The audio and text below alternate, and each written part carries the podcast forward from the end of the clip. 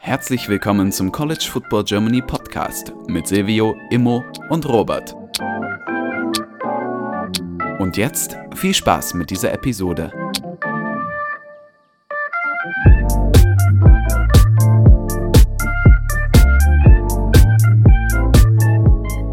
Herzlich willkommen zu dieser neuen Folge des College Football Germany Podcast. Mit dabei ist heute Silvio. Moin. Immo. Moin. Und ich, Robert. Wir sind äh, zur letzten Episode der, dies, der vierten Staffel des College Football Germany Podcast nochmal alle drei ver, vereint, ähm, um das eine der einseitigsten äh, National Championship unserer, ich weiß nicht, un, unserer College Football Laufbahn, oder? Zu, zu besprechen. Also auf jeden Fall unserer Laufbahn und die gefühlt ja auch so teils, also so ein bisschen auf jeden Fall äh, der gesamten All-Time. Ja, ich doch, ich, ich, ich sag All-Time, also All-Time Shoutout, Shoutout, Shootout. Jetzt haben wir's.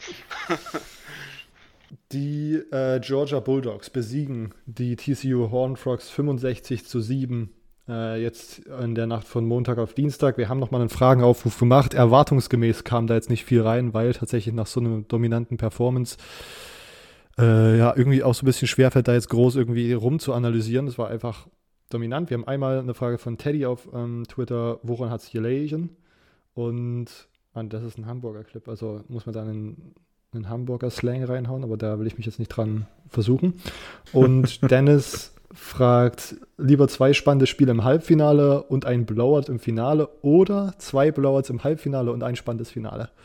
Äh, wir können ja diese beiden Talking Points ein bisschen nehmen. Äh, warum, Immo, hau du doch direkt mal dein erstes Fazit zum, zum Spiel raus. Was, hast, äh, was brennt dir auf der Seele, nachdem du dieses Spiel gesehen hast? Ähm, ja, was, was sind die Key Takeaway Points? Ich habe nochmal heute extra in Vorbereitung, also ich habe ich hab das Spiel geschaut, ähm, habe nach der Halbzeit gesagt, jetzt kann ich auch schlafen gehen, das wird nichts mehr. Bin äh, komplett bei der Erwartung dabei geblieben und hatte recht.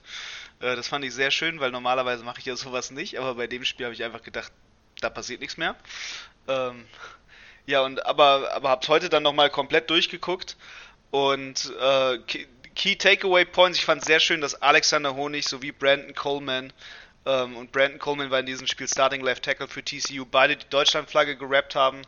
Äh, fand, ich, fand ich sehr, sehr schön, dass wir einfach auch die Representation ne, im, im Championship Game haben. Auch wenn es natürlich nichts gebracht hat. Äh, aber Flagge macht ja auch nicht einen entscheidenden Point, sondern Spielleistung.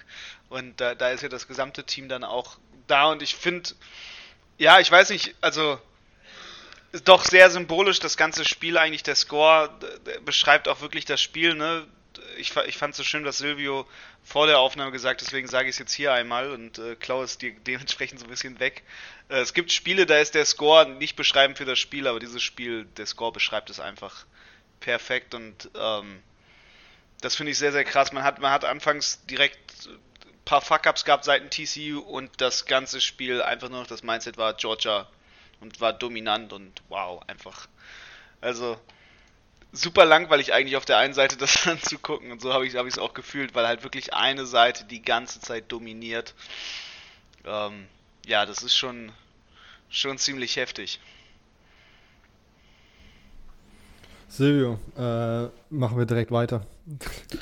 Ja, immer hat, hat meine Line jetzt geklaut, aber also ich kann das einfach nur unterstreichen ich habe tatsächlich gestern Abend die kalkulierte Entscheidung genommen, das Spiel nicht live zu schauen. Ähm, Grund dafür ist einfach, dass ich am Montag eine neue Arbeit begonnen habe und da tatsächlich ein bisschen fit sein wollte. Äh, ich dachte, es kommt jetzt vielleicht nicht so nice, wenn ich da am zweiten Arbeitstag direkt äh, wie eine Leiche komme. Ähm, weil ich mit Nachtspielen immer so meine Probleme habe, muss ich ehrlich sagen. Ähm, am nächsten Morgen bin ich dann aber komplett am, am Ende. Ähm, ja, und als ich dann heute Morgen bin ich aufgewacht kurz und ich habe den Score, dann hat mir ESPN gerade so eine ähm, Nachricht geschickt gehabt, so, ein, so eine Power-Up-Nachricht, wo ich auch dachte, natürlich der perfekte Moment, um da aufzuwachen. Und dann habe ich den Halftime-Score gesehen und dachte mir so, oh nee, dafür brauche ich jetzt nicht aufstehen. Äh, bin wieder schlafen gegangen. Und dann, als ich den Endscore gesehen habe, dachte ich, wow, habe mir äh, dann das Spiel auch angeschaut und wie gesagt, äh, wie Immos gerade eben gesagt hat, es war einfach komplett äh, dominant. Also der Score gibt wirklich wieder, wie das Spiel war. Ähm, als ich die Highlights angeschaut habe, dachte ich mir dann so nach diesem Touchdown-Run von Max Duggan, den einzigen Punkten für TCU, dachte ich, okay, an der Stelle muss es doch an sich eigentlich nochmal spannend werden, obwohl ich den Endscore wusste. Das ist wie so ein Video, das man sich immer wieder anschaut und hofft, dass es immer anders ausgeht. Äh, ich gucke immer so, ja, jetzt war ja gerade die Darts-Zeit. Ich weiß, dass das ein kontroverses Thema in der Football-Bubble war. Ähm, und da gucke ich so ab und zu Videos an und denke mir, vielleicht geht es dieses Mal anders aus. ähm, aber ja, das war wirklich dominant. Ich glaube, ich weiß nicht richtig, wie ich sagen soll. Mir tut es ein bisschen leid für TCU, weil ich glaube, die Saison wird jetzt immer so ein bisschen darauf reduziert werden. Und diese Leistung gegen Michigan war einfach super. Also, das muss man ehrlich sagen. Ich glaube, das muss auch immer als Michigan-Fan wahrscheinlich zugeben. Auf jeden Fall, ähm, ja. Halt daher finde ich das jetzt sehr schade, dass es so krass deutlich war. Also, wenn das innerhalb von der Spread gewesen wäre mit 20 Punkten, dann hätte man wahrscheinlich immer noch gedacht, ja, hätte hätt Michigan nicht ein engeres Spiel geliefert. Aber äh, so finde ich es jetzt aktuell gerade ein bisschen schade. Und ich muss tatsächlich eine Sache will ich noch erwähnen und das ist auch so eine Frage, die ich vielleicht an euch in die Runde werfen will. Das ist eine Frage, die ich tatsächlich von Dennis gesehen habe, die er unter einem Tweet von Jan äh, gepostet hat. Und zwar denkt ihr, dass die diese Saison jetzt von TCU tatsächlich auf den Head Coach langfristig negative Auswirkungen haben könnte? Wenn man so im ersten Jahr, und vielleicht ist das eher eine generelle Frage, ähm, wenn man im ersten Jahr sehr, sehr viel Erfolg hat, also deutlich über den Erwartungen spielt, was bei TCU meines Erachtens nach definitiv der Fall war. Niemand hatte vor der Saison, glaube ich, TCU äh, in die National Championship Game. Klar, man hatte sie in der oberen, im oberen Drittel wahrscheinlich sogar von der Big 12, aber das war dann doch schon sehr überraschend. Ähm, ob sowas negative Auswirkungen hat auf lange Sicht. Weil ich meine, wenn TCU jetzt nächstes Jahr 7-6 geht, sagen wir mal, dann, ja, werden, glaube ich, bestimmte Medien und Leute nicht sehr zufrieden sein. Und dann steigt meines Erachtens nach der Druck auf den Headcoach. Vielleicht habt ihr dazu eine Meinung. Das war auf jeden Fall noch eine Sache, die ich gesehen habe, die ich sehr, sehr interessant fand. Also Grüße an dir auf jeden Fall an Dennis. ich glaube ich glaub zumindest, dass Dennis die Frage gestellt hat. Also ich glaube, meine Theorie dazu, immer um mal vorwegzugreifen, sorry, äh, es kommt immer auf das Team drauf an und vielleicht auch so ein bisschen auf, ich weiß nicht, auf die, auf die Fanbase, aber vielleicht auch auf, auf, das, auf das Media Landscape so drumherum, weil am Ende also ich glaube, im TCU-Fall wäre das ist es nicht so. Ich glaube, dass man Sonny Dykes da jetzt deswegen eher äh, sozusagen das höher anrechnet, als das jetzt sozusagen die Fallhöhe irgendwie äh, maximiert. Weil auch, wenn ich, also das ist auch wieder schwer zu vergleichen, weil halt ja äh, der singende der, Sing, der singende Coach, der zuvor hat da natürlich jetzt schon so mit, ne, hatte da so, war da jahrelang und hat vielleicht deswegen so eine Tradition dort irgendwie ne, verkörpert und das wurde deswegen nach mediocre, äh, so mittelmäßigen Saisons nicht gefeuert. Aber ich glaube schon, dass TCU auch nach dieser Saison noch weiß, wir sind eigentlich nicht das Team, was Jahr um Jahr dort oben mitspielt. Das ist, war eine herausragende Saison, das war ein sehr besonderes Jahr. Das war eine sehr besondere Leistung vom Head Coach. Das war, es hat einfach irgendwie alles gepasst und es war einfach auch ja für, glaube ich, ganz viele Zuschauende irgendwie unbeschreiblich, wie TCU sich da äh, durch diese Saison einfach gespielt hat. Ähm, wohingegen, wenn ich jetzt mal sozusagen den Kontrapunkt oder den da ein Gegenbeispiel bringen könnte, würde das bei äh, Texas passieren. äh, dass da Sark in seiner ersten Saison irgendwie direkt äh, in die Playoffs eingezogen wäre, dann hättest du aber, oder sogar dann ins National Championship eingezogen wäre, dann wäre, hättest du aber zu 100% gewusst, dass da äh, wie viele Texas is back ähm, Medien rumgeschrien hätten. Und in so einem, in so einem Ort würde dann, glaube ich, die Fallhöhe tatsächlich sich um einiges erhöhen und ähm, das Sark hinten raus schaden. Aber ja, das ist, glaube ich, nur mein Take. Und ich weiß auch, vielleicht schätze ich auch die TCU-Landscape ein bisschen falsch ein, aber zumindest kommt mir das immer so vor als Außenstehender, dass die äh, realistische, relativ realistische Erwartungen hatten im Gegensatz zu anderen Teams in der Big 12. Ja. Imo? Ja, ich, ich, ich, ich finde die Aussage sehr gut. Also ich finde, also ich glaube, bei, bei TCU muss man immer dran denken und ich habe auch einen guten Freund von mir, der TCU-Fan ist und dadurch habe ich viele Jahre schon, sag ich mal, äh, auch, auch vor allem in dieser Anfangszeit von, von meiner Football-Karriere ähm, mitbekommen können, wie TCU-Fans drauf sind, nämlich ziemlich chill und ähm, das ist halt eine kleine Universität, eine wirklich, also wenn man mal die Alumni-Zahl eigentlich anguckt, wirklich, wirklich kleine Schule und ähm, dementsprechend auch wirklich, glaube ich, riesig beeindruckend für diese Schule und die wissen das sehr, sehr genau eigentlich, was das für eine Leistung ist für ihre Schule verglichen mit den anderen Schulen, die da halt alle in den Playoffs rumlaufen. Ne? Also Michigan mit einer äh, gefühlt, ja doch, mit einer Millionenschaft an, an Alumni, Alabama, wo gefühlt irgendwie schon eine Million Menschen auf dieser Schule waren und und und. Und da hast du halt TCU mit seinen 10.000 Studenten, die gerade enrolled sind und äh, ja, und das, das ist dann halt schon was anderes, sage ich mal. Und für die ist das, glaube ich, einfach super beeindruckend. Natürlich ist das für einen Coach die Pressure Situation ist riesig, aber ich glaube eher bei einem, bei einem TCU sichert dir sowas jetzt so eine Saison für sehr lange Zeit den Job, als ähm, ja andersrum das sein könnte halt bei, bei anderen Schulen. Also ich glaube halt bei, bei den größeren Schulen mit halt auch den, sag ich mal, viel toxischeren Fanbases in dem Sinne, weil, weil die breite Masse einfach so weit gestreut ist mit Boulevardpresse und allem, was dazugehört. Ja, das, das ist halt einfach schwer. So TCU ist halt eher so, so eher so ein Fanzirkel, da kennt dann jeder jeden. Und ähm, dementsprechend sind die dann auch, sag ich mal, ein bisschen mehr ja, low to earth, down to earth, keine Ahnung so. Also ich glaube, äh, die sind doch ziemlich mehr chill so und so, so nehme ich auch TCU-Fans wahr, dass sie halt ziemlich gechillt sind, dementsprechend halt ja, für die, für die ist es einfach geil, dass, dass man gerade dieses Jahr hat und ich, da wird man natürlich nächstes Jahr wieder dran ansetzen möchten, aber äh, ja, alles Step by Step. Sie war, nachdem du die Frage gesehen hast, bei welcher, auf welcher Position bist du gelandet? Ähm, ich glaube, so ein Zwischendrin-Ding. Also, ich glaube, dass es, ich denke, wie ihr eigentlich auch es seht, dass es stark auf das Team ankommt, dass man beispielsweise, wie du sagst, bei Texas es deutlich anders wäre als jetzt bei TCU oder wenn du als Nachfolger von äh, Saban mal zu Alabama kommst äh, und dann hast, naja, wobei das, ist ein schlechtes Beispiel, ähm, wenn du zum Beispiel, ah, mir fällt tatsächlich gerade kein anderes Beispiel an. Ich, Texas ist ein gutes Beispiel. Ähm, ich glaube tatsächlich sogar, dass TCU, das wäre aktuell meine Theorie, äh, die Leistung halten kann. Nicht auf dem hohen Niveau, aber zumindest, dass man immer noch gut ist. Und äh, ich glaube, dass TCU schlau genug ist, die Leitung, dass man die Ergebnisse von diesem Jahr eher so als kleinen Ausreißer betrachten kann. Dass es dann im nächsten Jahr, wenn man, keine Ahnung, 8-5 geht zum Beispiel, man trotzdem sagen kann, okay, ja, das war, war eine gute Saison und äh, unser Guy ist auf jeden Fall der richtige Guy.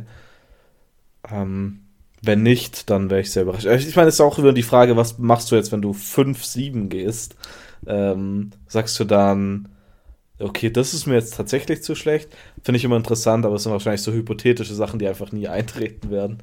Äh, daher ist natürlich auch die Frage, ob es überhaupt nötig ist, sich darüber den Kopf zu zerbrechen.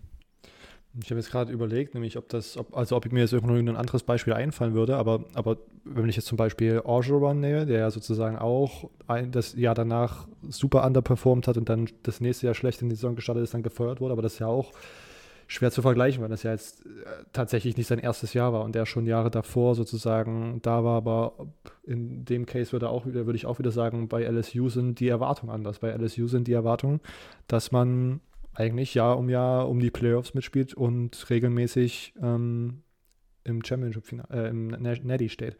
Genauso wie, wenn ich jetzt nochmal zurückdenke, was mir so einfällt bei so ähm, überraschenden Playoff-Teilnahmen, da würde mir dann irgendwie noch Washington einfallen.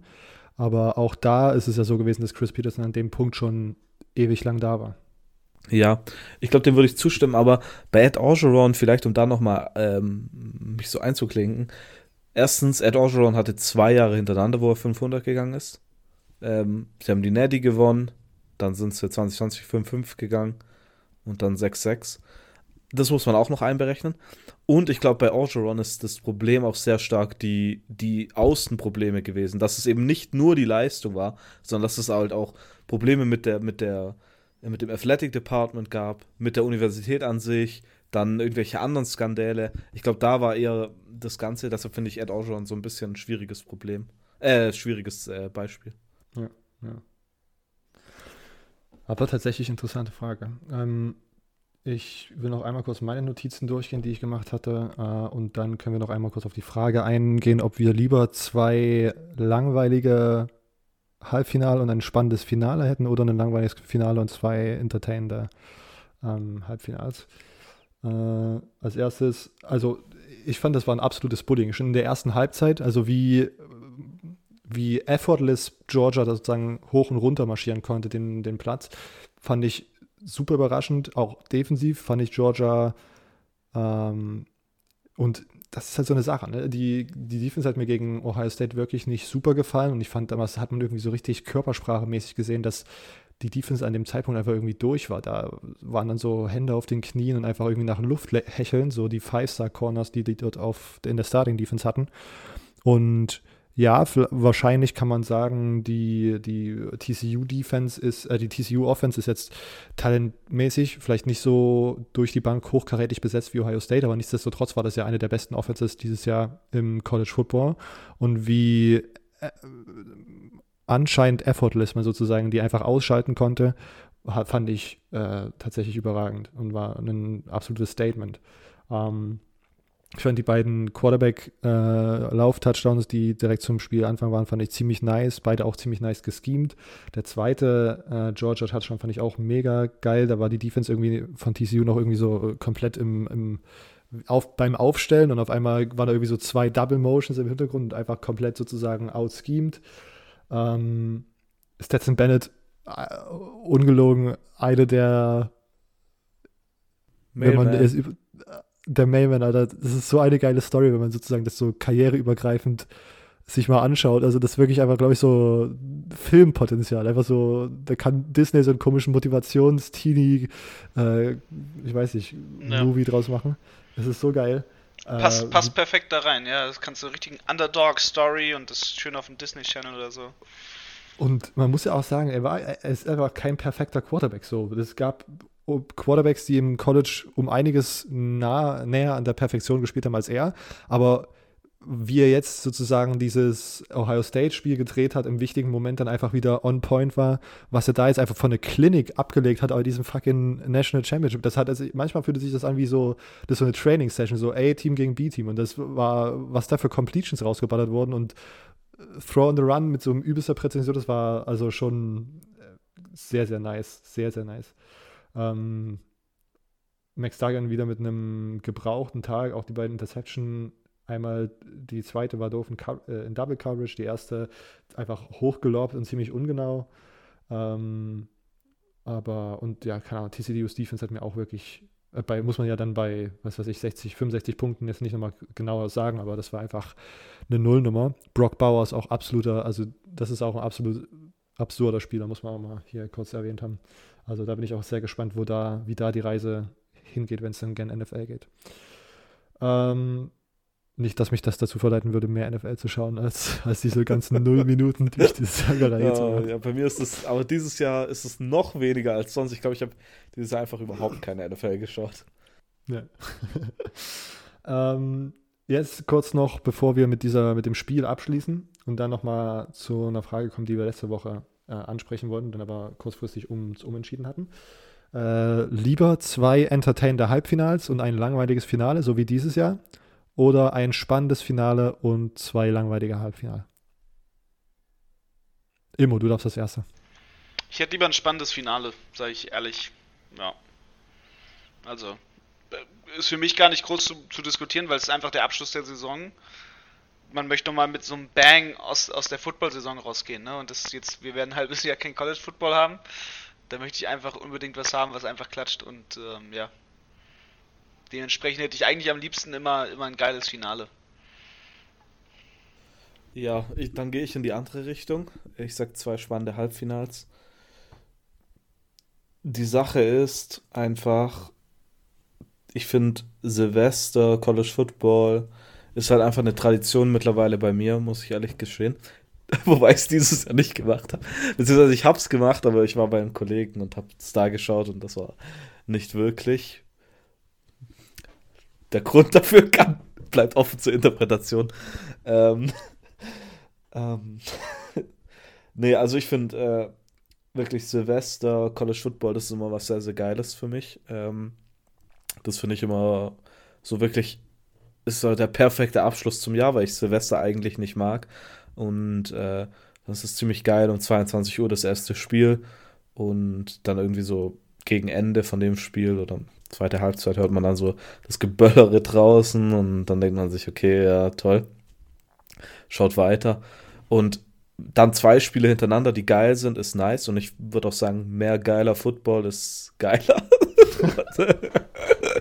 ähm, die ganzen Hot Takes ja wieder ja, raus. Mehr geiler piu, Football piu, piu. ist geiler. Mehr, zwei, zweimal geiler Football besser als einmal geiler Football. Das ist ein, einfache Mathematik. Äh, das Argument von Immo verstehe ich definitiv und stimme ich auch teilweise zu. Aber ja, es ist halt eher, eher so eine persönliche Sache, dadurch, dass ich mit dem Silvester-Football immer äh, sehr gut bedient bin. Und wenn dann der Football beschissen ist, dann endet das Jahr schlecht und dann gehe ich mit einer schlechten Moral ins neue Jahr. ja, genau.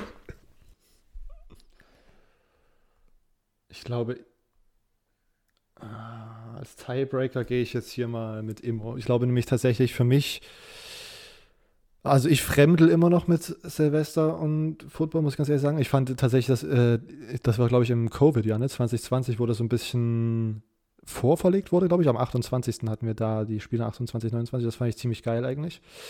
Ähm, und normalerweise, wenn man Glück hat, ist das sozusagen auch noch so in der, in der Uni-Pause so, dass man sich auch das, das Finale eigentlich gut geben kann und am nächsten Tag nicht viel verpasst. Ähm, aber und ich finde auch einfach, die Stakes sind einfach höher. Also ich finde, wenn man jetzt so auf dieses Jahr schaut, dann ja, wir haben noch zwei richtig geile Halbfinals gesehen, aber am Ende, wie Silvio vorhin auch schon gesagt hat, diese Saison geht für, kann für TCU dann auch ganz schnell einfach wieder so ein bisschen, also vielleicht hat sie gar nicht so richtig viel gebracht, weil es eher im Hinterkopf bleibt, wie, klass die, wie krass die im Finale deklassiert wurden. Ähm, und deswegen, ich, ich finde einfach, dass wenn es ein Finale ist, wo es sozusagen tatsächlich um die Trophäe geht, um den Titel geht und ist da äh, spannender ist, finde ich irgendwie, ich irgendwie besser. Aber rein, äh, sage ich mal, arithmetisch kann man natürlich gegen mehr geiler Football ist besser als weniger geiler Football, kann man, glaube ich, schlecht gegen argumentieren. Ich habe mir ist jetzt tatsächlich doch noch ein was eingefallen. Ich habe vorhin so ein Video gesehen, wo so ein Fan einfach komplett ausgerastet ist und so eine Brandrede gehalten hat.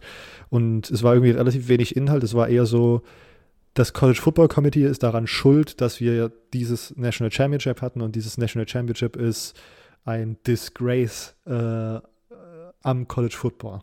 Und jetzt wollte ich das hier einfach mal reinwerfen. Leute, Statement dazu. Führt ihr das irgendwie auch so? Was, ich wollte jetzt gerade mal parallel googeln, was denn der FPS-Computer, ähm, was ja vor der vor den Playoffs ähm, benutzt wurde, um die beiden Top-Teams zu ermitteln. Äh, Ob es da jetzt ein anderes Matchup gegeben hat, weil tatsächlich hat mich das so ein bisschen sprachlos gemacht, weil irgendwie, keine Ahnung. Ich, die Sache ist die, ich weiß nicht, ob, ob die TCU tatsächlich das zweitbeste Team College Football war, aber sie haben es halt einfach, ich weiß nicht, nach diesem Michigan-Spiel hatten sie es irgendwie verdient. Aber auf der anderen Seite ist dann sozusagen das Problem wahrscheinlich das, das Committee mit den Rankings, die sie veranstalten war, glaube ich, so ein bisschen der Tenor nach dem Kansas State-Sieg, dass man TCU sowieso in den Playoffs hatte, war, glaube ich, vom, von dem Ranter der Kritik. Also wenn man sich generell an den Matchups aufregt, die jetzt war, also Ohio State gegen Georgia und Michigan gegen TCU, meinst du so? Ja. Ähm, also an, an, an der Ahnung. Arbeit des Committees sozusagen. Ja, ich, ich glaube, äh, der, der, der feuchte Traum vom Committee war, äh, The Game 2.0 im National Championship Game. Das ist immer noch meine Theorie. Ähm, tatsächlich finde ich aber, man kann die Anordnung, wie die Teams jetzt am Ende waren, mehr wie gut vertreten. Also, ähm, das hat man ja auch in den Halbfinals gesehen. Also, ich fand es jetzt nicht allzu schlimm. Immo, fandest du die Arbeit vom College Football Committee dieses Jahr als Disgrace für den College Football? Was, wie sagt man Disgrace? Naja, also als Michigan war in den Playoffs, also liegen sie auf jeden Fall richtig. na, ich, ich fand's gut. Also, na klar, also, ne, man hätte jetzt stärkeres Finale erhofft, aber ähm, an sich jetzt abgesehen natürlich von dem Finalspiel, eigentlich fand ich die Saison sehr unterhaltsam, sehr spannend und ähm, fand die Arbeit eigentlich in dem Sinne dann dementsprechend ja auch gut. Gut, äh, dann jetzt, um das mal zu sagen, bevor wir jetzt in einen, in einen, Teil gehen, wo vielleicht einige Hörer abschalten, vielleicht andere noch interessierte zuhören, äh, direkt als Ankündigung, wir machen wie immer unsere Winterpause nach der letzten Episode der, der Staffel, das ist diese hier, und haben gerade mal auf den Kalender geschaut und hatten uns entschieden, in der Woche vom 13. Februar wahrscheinlich wieder an den Start zu gehen, also ungefähr genau einen Monat ähm, zu pausieren. Äh, an der Stelle auch nochmal vielen, vielen Dank an alle Zuhörer, die uns dieses, dieses Jahr, diese, diese Saison zugehört haben. Ähm, ich werde in die Episodenbeschreibung mal eine, eine äh, Feedback-Bogen, irgendwie einfach so ein Google-Formular geben, wo ihr uns ein bisschen Feedback dalassen könnt, wenn ihr wollt, äh, uns mitteilen könnt, wie euch das neue Format mit mehr Fragenbezug gefallen hat, ob das für euch gut war, ob das äh, irgendwie dann irgendwie uninteressanter wurde, je nachdem, könnt ihr gerne ehrlich sein, äh, weil wir das dann einfach mitnehmen und uns das dann nächste Saison hilft, bei den Ideen, die wir vielleicht da haben, nochmal so ein bisschen dran rumzuschrauben. Und dann äh, jetzt als letzte, es haben wir letztes Mal eine Frage von Lukas auf Instagram bekommen. Zwischenfrage für nächste Woche. Was macht Immo eigentlich beruflich? Lach, Lach Smiley. Ich bin als Hörer relativ neu hinzugekommen und er scheint ja gut rumzukommen. Ähm, und dann noch weiteres Lob für uns. Äh, auch hier, äh, ihr seid gelobt als, als Host dieses Podcasts. Und da habe ich gedacht, könnten wir eigentlich das einfach auch nochmal etablieren. So als letzte Episode könnte man so ein kleines Live-Update geben. Ich glaube, das ist für viele Leute interessant, wenn man uns regelmäßig hört, nochmal so ein bisschen Background-Infos zu bekommen, was wir eigentlich machen. Wenn wir nicht vor dem Podcast-Mikro sitzen. Dann äh, fangt ihr an, damit man ja den äh, Spannungsbogen aufrechterhält. Boah, hat sie ja was selbst Schönes, Spannendes Leben. Sehr gut. Nein, weil, weil es ist ja die Frage, dann äh, bin ich ja, ja. Dem, dem Faktor dementsprechend der Spannendste.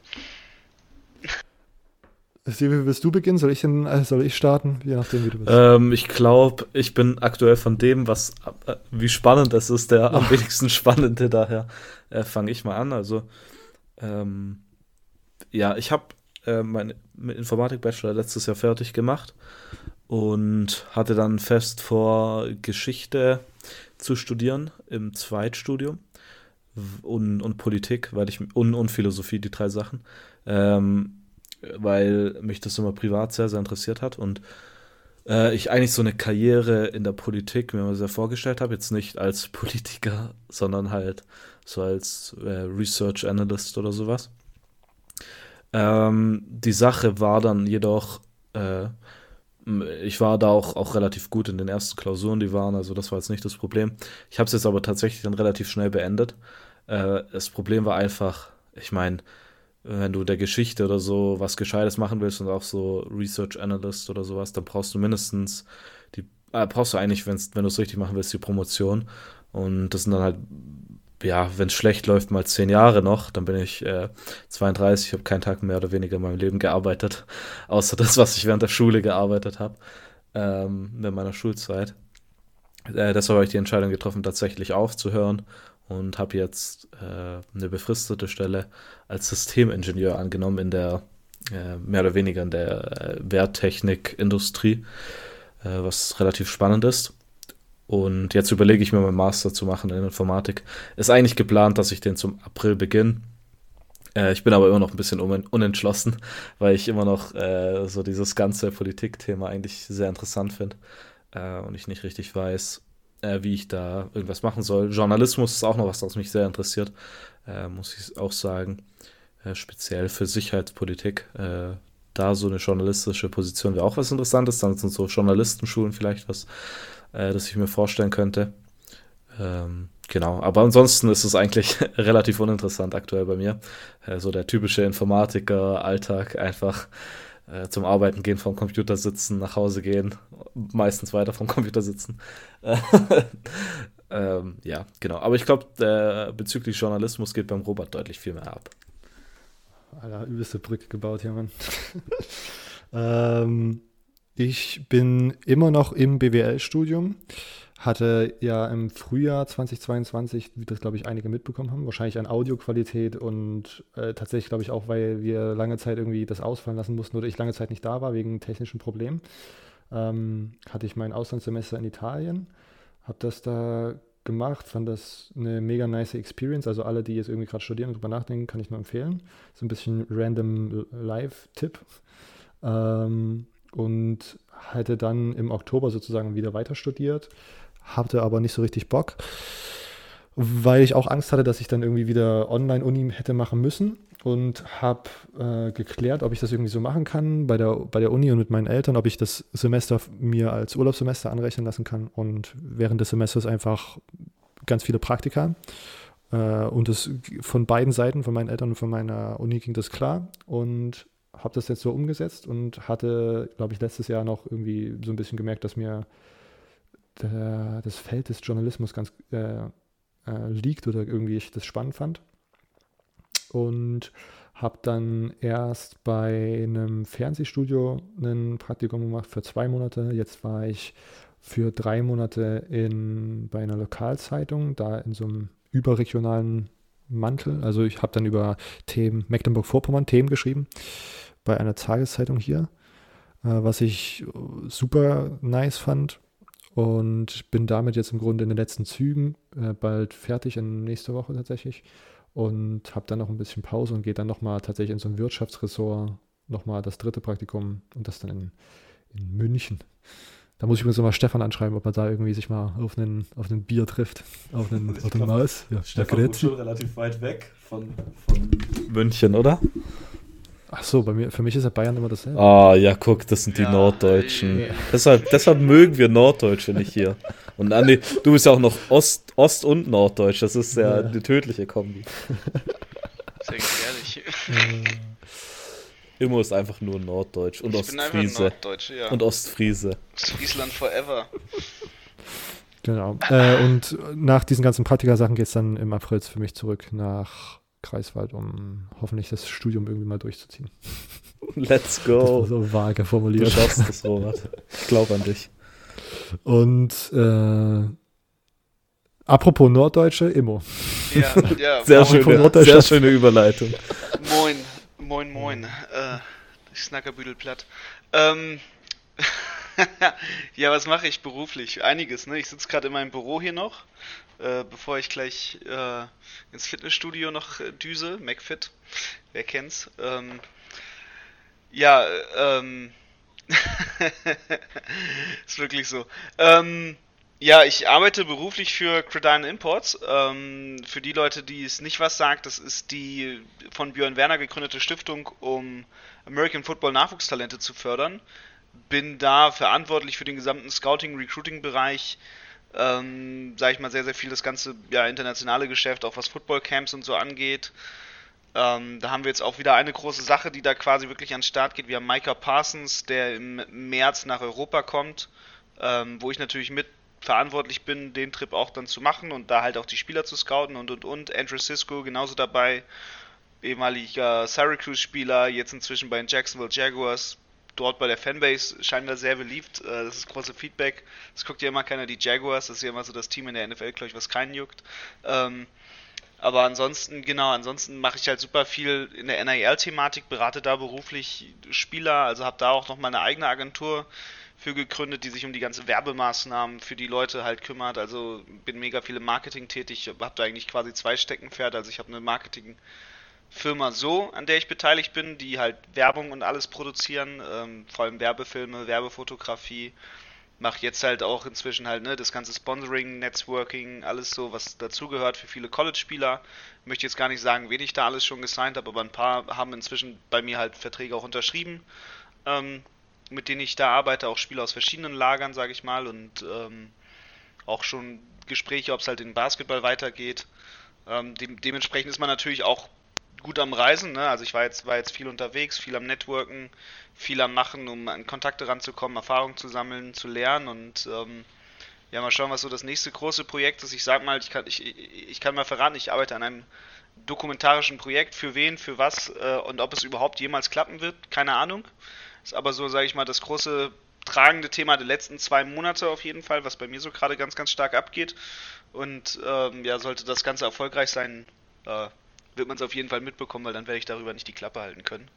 Ähm, aber es passiert natürlich super viel so, ne? Halt arbeiten, arbeiten, arbeiten. Äh, ich versuche mal, sag ich mal, entrepreneurial unterwegs zu sein. Ohne dann aber das Wort. Ah, genau, ohne das Wort Entrepreneur zu verwenden, weil es ja immer von, von irgendwelchen Bitcoin- und, und Kryptoscammern äh, missbraucht wird. Aber äh, ich versuche natürlich immer geschäftlich, sag ich mal, sehr viel aktiv zu sein. Ich mag es nicht für andere Leute zu arbeiten, deswegen arbeite ich für mich selbst. okay. Ich glaube, viele Informationen, äh, so wie man das wahrscheinlich gedacht hat bei jemandem, der so busy ist und die ganze Zeit unterwegs ist. Wir sind alles, wir sind gehypt auf die Doku immer. Hoffen, dass wir da auch ein paar exklusive Interviews bekommen, wenn da irgendwelche Leute auftauchen, die von öffentlichem Interesse sind. Ne? Als auf Promo jeden Fall, also, also auch in der Doku werden auf jeden Fall, glaube ich, sehr interessante Interviews sein. Ja, ähm, ja und dann würde ich sagen, Jungs, rappen wir das hier ab, oder? Yep, hier wird die Hip-Hop. Äh, das war's wieder mit einem tollen Jahr. Ja, okay. Ich also die, die Cringe-Endungen von Immo hören auf jeden Fall noch nicht auf. Never Was aufhören wird, ist Staffel 4 des College Football Germany Podcasts. Äh, hiermit beendet. Wie gesagt, nochmal vielen Dank wer, äh, für, an alle, die uns dieses Jahr begleitet haben, die uns Fragen gestellt haben, die uns zugehört haben. Die Fragensteller da besonders hervorgehoben, weil ihr sozusagen essentieller Part jetzt dieses Podcasts wart. Äh, wir schauen dann, äh, genau, schaut im äh, Feedback-Fragebogen vorbei, da könnt ihr auch gerne Wünsche loswerden, was ihr in der Offseason sehen wollt, hören wollt.